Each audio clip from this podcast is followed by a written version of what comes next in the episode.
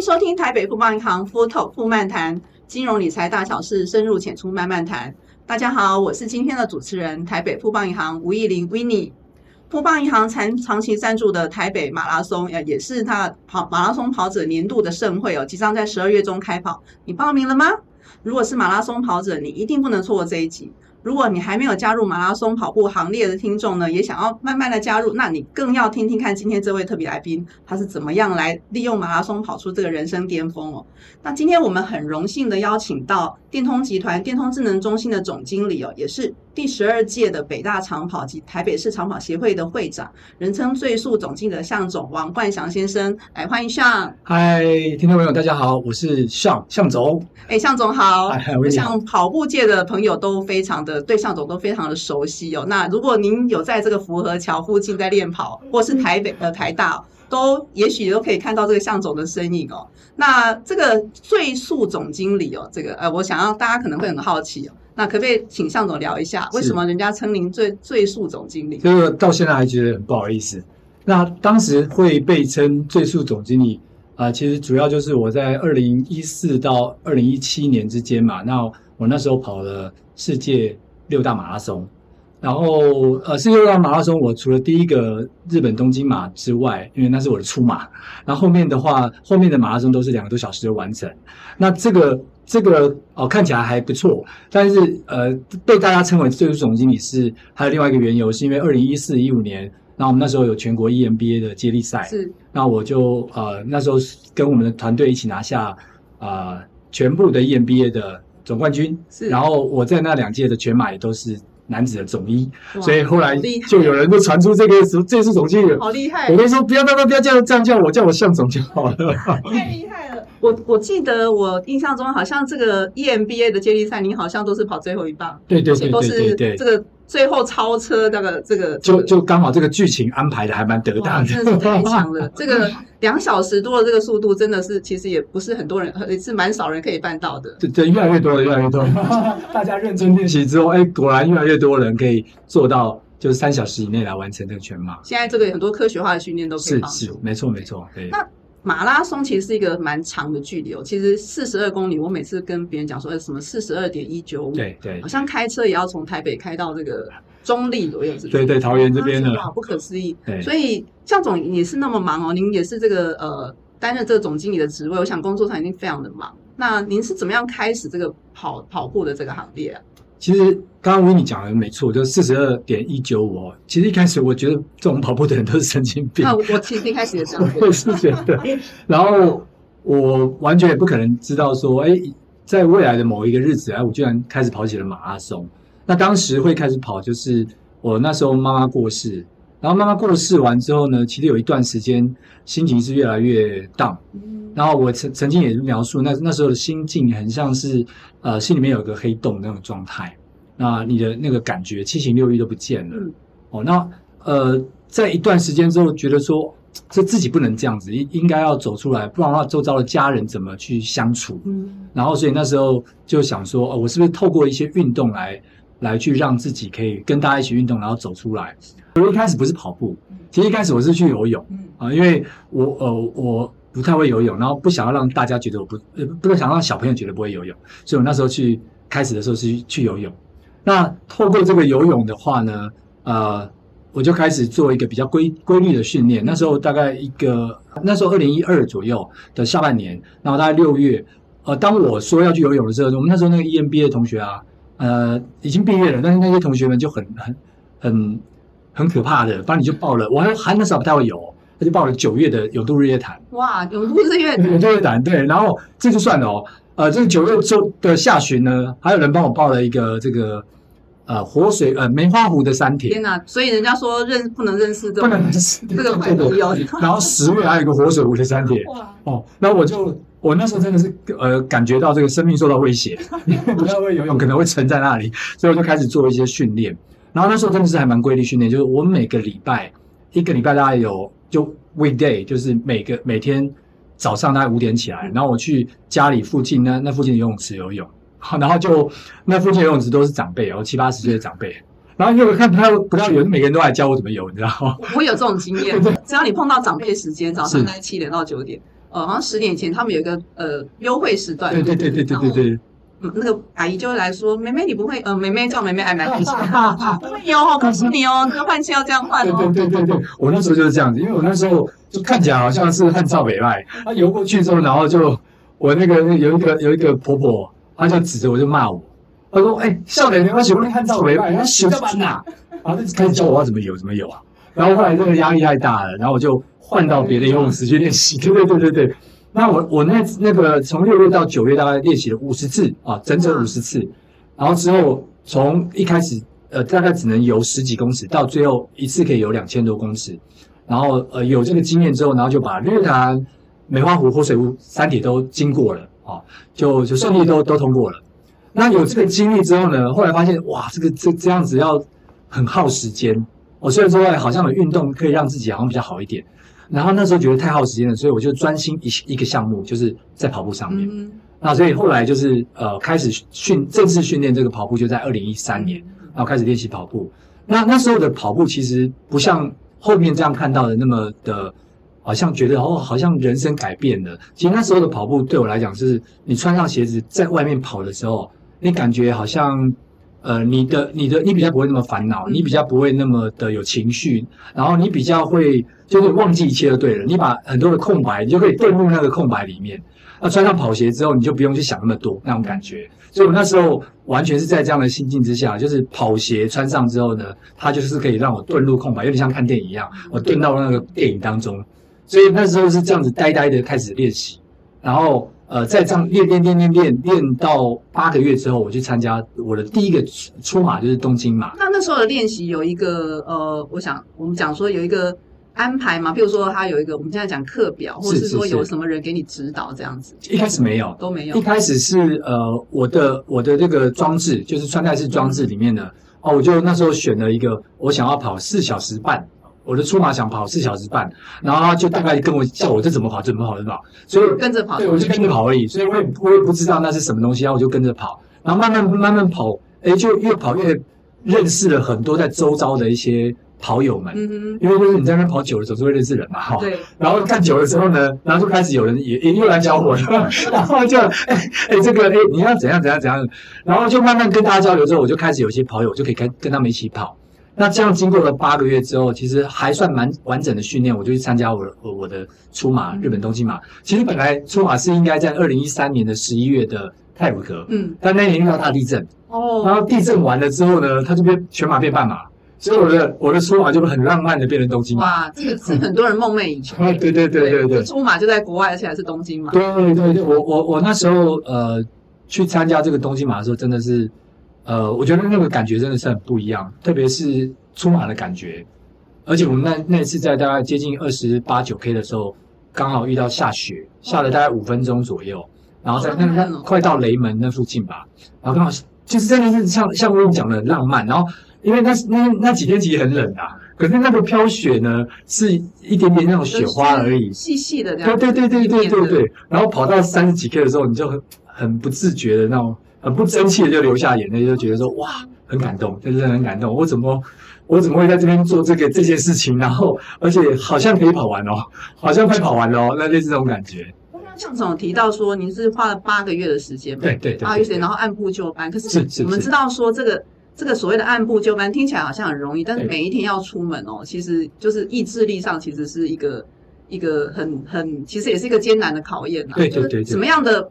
什么样的想法让你有坚持这个意志力，可以这样每个每天每天都照着？诶，有的人你看到这个课表，其实还是没有办法每天起床然后就出门。是，是，是，是。那当初你的支持你的这个动力，因为我现在也在鼓励很多人开始运动，开始跑步，所以我会用很多不同的角度来跟他们说它的好处。那我自己都是亲身经历，因为我自己的故事其实坦白说是有一点弄拙成巧，因为我那时候是为了情绪上的排解，所以我呆呆的被这样子训练的。然后被这样子练习了，所以是完全不是自主的，是呆呆的，就是跑步反而对我来讲是最放松的。OK，所以那时候是这样的状况。可是不同人真的有不同的做法，可以让大家动起来。比如说，其实我现在就觉得我吃东西没什么在限制的，几乎没什么在限制。那为什么？就是因为我的跑运动量运动量大，可以去支撑，所以我可以去享受美食。那我觉得想要享受美食的人，想要有很好的这个不管身材的人。那你可以从这个角度去切入。那另外就是健康问题，嗯、因为我我觉得我遇到很多的人，都是因为了生命中的某种失去而开始跑步。嗯失去健康，失去亲人，失去你的这个工作上面的一些问题也罢，你失去了一些东西之后，你想要从某些地方重新拿回来，然后就开始去做这件事情，然后做这件事情之后，就发现它带给你的意义。所以像这些失去健康的，我也是很很鼓励他们，就是诶，你可以从这种，你也不用一开始跑哦，就是先从运动的频率的建立，然后开始做运动，然后会让你得到一些你原先根本就想象不到的事，就像我那时候带大家开始跑。后来得到的东西真的比我想象中多好多。这一点就是就是开始这个，其实我也蛮有感触的，因为我也分享一下，说我小时候其实是很讨厌跑步，我每次这个什么学校要什么大队接力什么都不会都不会走。对，那一开始的时候，我我我我跟向总一样是呃不太一样，是因为我呃东京马拉松大家都是节约，我是看到别人跑的东京马拉松。OK, okay. 对，那我觉得哎好像很好玩，但是四十二公里是很恐怖。对，但我们想说，哎，我们就是在操场上可以绕个几圈，慢慢，那绕个两圈、三圈到三十分钟，没想到慢慢慢慢就可以见了。对，好像这样也是一个可以鼓励自己说，哎，一件事情可以把它把它做到，对，做到完，然后做到，哎，可以有一个成果这样子。是是是，讲到这个地方是，呃，我我我因为也鼓励蛮多人从没有运动或是没有跑步开始跑步，然后很多人现在是不但跑完全马，还有人已经进了波马。那波马当然要特别介绍一下，就是。全呃全世界历史最悠久的马拉松，哦，今年应该已经到明年应该是第一百二百二十六届了。然后而且它是它是这个一定要成绩 qualify 哦，你要么特别厉害，要么就要特别有钱，你 才可以参与，要大概六千到一万美金才可以参与的。那不然完全就是成绩达标。是，然后所以就很多人从没有运动到现在已经到了这样的一个程度，就是我我觉得这几年来也是一直鼓励。很多的人开始参与这项运动，也罢，或参与开始运动，我觉得得到蛮蛮多很好的这个成效。对对对。那有些朋友就会说啊，对，那我也想去运动，我也很想，但是我没有时间。是是。比如说像像总您这么忙，您又是总经理，然后您可能有很多事情要做，那您是怎么安排你这个事？因为我们我们知道训练也是要花蛮多的时间。没错没错没错。我从两个角度啊，因为我的我的部分是比较呃有点稍微自律了一点，但这不不见得是别人做得到的。那比如说我大概。呃，特别暑假的时候，我大概就是四点半到五点起来，然后每天去跑步哦。那大概一个礼拜休一天。可是我觉得这个不见得是大家做得到，或者是你要到某个程度才做得到。但是我通常会给一般人的建议是这样子，就是呃，第一个你要理解这个运动对你的好处。那我我我有一个，因为我查了蛮多的这个相关的文献哦。呃，我们我们人体有一个叫立腺体啊，它是会去产生 ATP，就是你的能量的来源。那当你的运动越频率越高的时候呢？呃，当然不要过头，但是频率越高的时候，你就会开始，你你身体会产生更多的立腺体。那有经过调查，大概两周之后啊，你的立腺体会比原来会多增加二十八 percent。好，那当然带出你的能量的，它一定是好东西嘛。嗯。好，那所以你一定要开始支撑至少两周以上。OK。那这个两周呢，可以做些什么事呢？其实很简单，绝对不会没有时间的。对我来说哦，很很很单纯，就是你可以。一个礼拜至少运动三天，你可以二四六或是二四日都好，你只要先抓出三天来，然后每次三十分钟。然后有人就说：“哎，我没时间，绝对不可能没时间。”我跟各位报告怎么拿这个时间出来。第一个，你中午吃饭的时候走远一点去吃，嗯，你先不用跑步哦，我只要你走三十分钟而已哦。然后再来是你下班回家的时候呢，你提早一站两站下车再走回家。如果说这样的时间都挤不出来，我就不太相信。你知道，就就是说。这时间绝对是你帮自己挤出来的。只要你愿意挤出来，你开始有那个频率了，先不用跑，先快走就好了。然后慢慢慢慢，你把频率带出来了，你就会知道这个时间就要做这些事。然后有了这个频率之后，很重要的就是你你快走久了，你你自然就会，当你的肌筋骨这边越来越强壮之后，你自然就会开始想要跑起来，因为那你会觉得更有效率。因为有时候快走还还不够有效率，跑起来反而会觉得比较有效率一点。然后。呃，再来就是说，其实因为我接触蛮多，就是比较稍微年长一点的，我我我们我们普遍其实三十五岁以上，三十岁以上，我就会认为他已经开始迈迈入了，就是说你的上上半身会比下半身更重，通常会这样子，所以我就建议他们不要一开始就跑，一开始要做的是生活习惯的调整，频率的建立。啊，那甚至就是呃，用快走来去让你的身体运动的机制开始发生，发生之后，你的上半身也会慢慢开始比较不会那么的这个庞大。啊，那你的膝盖的负担就会小一点。是，对，好像就是有有进入就会开始有一点点改变。对，没错，没错，没错，真的。当我刚刚讲的那两周嘛，你先两周去感觉一下哦，然后你那个频率建立了之后呢，你慢慢就有那个习惯了，习惯开始就会开始带动很多的改变。是，那呃场域也可以改变，就是当你这个时间可以拉出来之后呢，你也可以把它换到比如说河滨，是，或者是呃田径场，呃田径场更方便嘛，你放一瓶水在那边，然后一直走操场就可以了，啊走完就走三十分钟，很快很容易啊。然后可能六日的时候就稍微多长一点点，哦是四十分钟。像像这样的频率的建立，我觉得是更重要的，而不是说你一定要一开始要多厉害、多快、多会跑。对对对，我想这个也给很多的朋友想要开始运动的朋友，我觉得一个一个非常好的建议，就是大家不要害怕。好像大家就会觉得说，哇，这个怎么可能？对，我怎么会有？但是其实就是从像刚刚向总讲的，从你的零碎的时间开始哦，今天两站捷运啊，或是吃饭的时候，我们走远一点，慢慢的建立。当身体有那种感觉，说哎。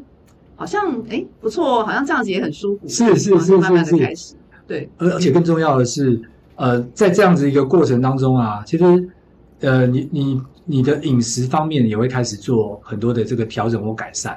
好，那当然你有运动，你想要吃更多，那这个都可以去做搭配的。是。那像向总跑过，你刚刚讲你有跑过海外很多的马拉松，六大你都跑过的嘛？对。那国内的话，大概也是。国内还有有有有是有有有有我我比如说我们富邦马拉松就一定要参加，对对对对对。像我去年是帮富邦做电视的赛评，那今年我有看到。那今年本来也是要请我做赛评，但是因为我今年想要下去参参赛，所以今年就没有担任赛评。但是今年就还会下去跑这个富邦的这个全马。那我我基本上在台湾跑的马拉松，坦白说比较少。我大概目前为止。呃，我的训练是比较多的，反而马拉松的进行是比较少的。我目前其实只跑了十六个马拉松而已，那其中大概国内国外大概各半。那当时国内的马拉松在跑，都大概都是为了要去拿国外的马拉松的 qualify 的成绩，然后所以在国内跑这个马拉松的。那那就您呃跑过国内，跑过国外，您觉得国内跟国外的马拉松有没有什么不一样？哦，一定要去国外跑一下，有一些特定的马拉松，因为。呃，国外的马拉松它像是一个呃嘉年华会的概念，然后你会，而且每个地方的风气可能都不太一样。比如说，我举例，我到日本去参加马拉松的时候，那在日本他就非常有礼貌啊，然后又又很热情帮你加油，然后他就说干杯，然后他就很可爱的，然后准备很多东西，而且呃全程是净空，然后你甚至还有很多地方可以去上厕所，然后还有人会准备小食物给你去吃。然后呢，你到了这个美国，因为美国有三个六大马。你到美国去哦，他那边的这个又很热情，然后热情到，因为有时候他们在旁边喝酒啊嘛，然后音乐啊帮你庆祝啊干嘛的，然后看到有人停下来的时候呢，他会骂你，你知道吧？Go you loser！然后你跑起来之后，他就会说哦，Wow go cool cool，Go go go！他就跟你，对，他就跟你跟跟跟跟你就很热情的帮你加油，就是你也不敢停下来，然后所以两边的这种文化差异很大，但是。有一个共同的特质，就是它真的很像在呃办一个节一样。是，而且我我常强调，就是说你几乎没有任何的机会可以在电影的场景里面，好莱坞电影场景也罢，或是大大的这种电影的场景里面，然后在那边慢慢走，甚至拍照，然后还在那边享受那种在城市里面的那个。然后还这么多人在这边，对，还这么多人在帮你加油。那这个几乎就是马拉松才有办法感受到的。是是，哇，这样听起来大家都很想要去。就到海外去看一看。对对对，你国内也要跑，然后国外国外也要跑，然后也要把国外的那个带回来，跟国内的你的周遭的亲朋好友沟通。希望有一天台北马拉松也可以。也要变成这样。对对对对对，没错。好，那回到台北马拉松，我想十二月十八号大家都知道是今年的台北马拉松。是。那我我我这个参加的人也是非常多。那对参加的人，不知道向总到现在为止还剩差不多一个月，给大家什么建议？哦，我觉得呃，到比赛那一天的时候，我会跟大家讲，就是。把最好的自己表现出来。那我觉得这是有两层意义啦。一个是最好的自己的意思是说，如果你你练练习的不到位，那你就不要过分的去，就是把你那时候该做到最好自己表现出来就好了。然后另外另外一个意一层意义是说，其实你的训练是够的人，那你也不要担心害怕。你那时候就是不过就是最后一次的练习，你就把你平常练习的实力拿出来就好了。那也不要想太多了。那一种是说你练不够的人，你不要去逞强；一种是你你今天练得很够了，你就把你最好的的那个自己拿出来，这样就 OK 了。然后这在这个前面的这个过程当中呢，现在剩下大概一个多月嘛，我觉得就按部就班的把该做的训练把它做完。那如果说是到现在训练还很不够的哦，那可能真的稍微要在安全的范围之内去增加一点点的跑量，至少让自己不要在呃大概是五个半小时嘛哈。这 因为我安全回来这样。对对，因为我我有些朋友是坐车子回来的，坐车子回来的感觉就是在车上大家面面相觑，感觉也不是很好。既然都去了，我就希望 对对对可以回来终点。对对对对对。不过刚刚向总讲的的确是真的，就是马拉松它是一个呃很长时间的。的的活动，那是距离也很长，的确在安全上还是要顾虑。没错，没错。如果说就是我们要有充足的这个准备，准备，那在准备的时候就不用害怕，我们就是好好去享受啊，去发挥这一场赛事。没错，没错，没错，没错。